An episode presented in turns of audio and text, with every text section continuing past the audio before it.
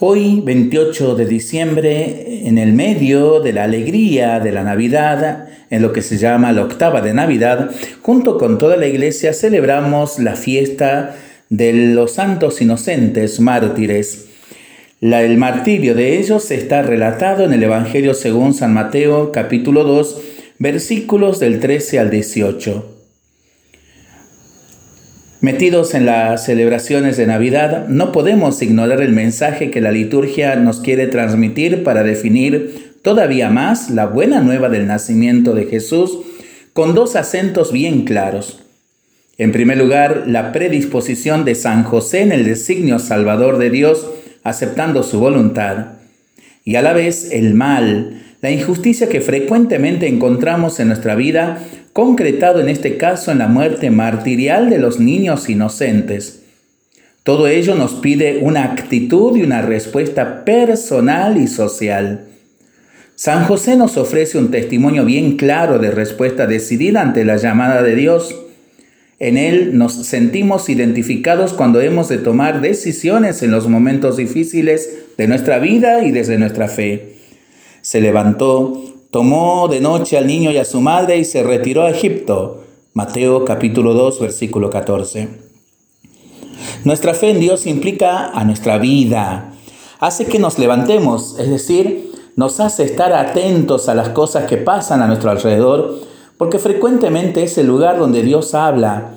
Nos hace tomar al niño con su madre, es decir, Dios se nos hace cercano, compañero de camino, reforzando nuestra fe, esperanza y caridad, y nos hace salir de noche hacia Egipto, es decir, nos invita a no tener miedo ante nuestra propia vida, que con frecuencia se llena de noches difíciles de iluminar.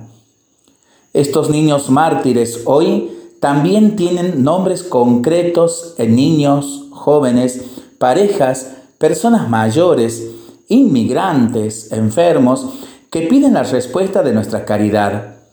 Así nos lo dice San Juan Pablo II. En efecto, son muchos o muchas en nuestro tiempo las necesidades que interpelan a la sensibilidad cristiana.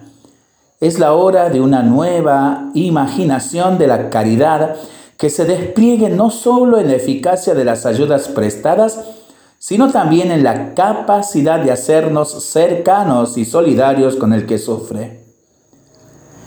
Tres pensamientos que tienen que ver eh, para que nosotros ahondemos más en el sentido de celebrar a los santos inocentes. ¿Qué teme Herodes? pregunta San Cuodvultios al oír que ha nacido un rey. Matas el cuerpo de los niños porque el temor te ha matado a ti el corazón.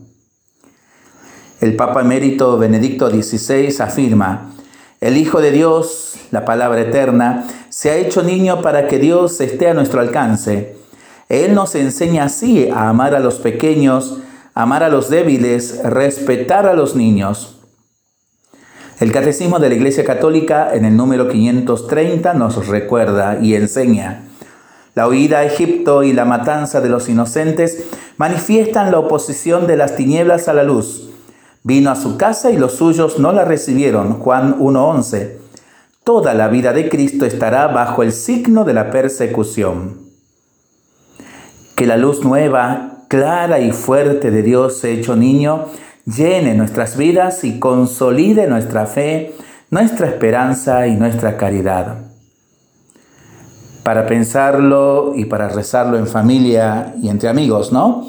Mientras lo hacemos, pedimos al Señor su bendición. Le seguimos pidiendo por el fin de las pandemias, de las guerras y por el buen tiempo para nuestras vidas, nuestros animalitos y nuestros campos. Y nosotros responsablemente nos cuidamos y nos comprometemos a ser verdaderos instrumentos de paz. Que el Señor nos bendiga en el nombre del Padre, del Hijo y del Espíritu Santo. Amén.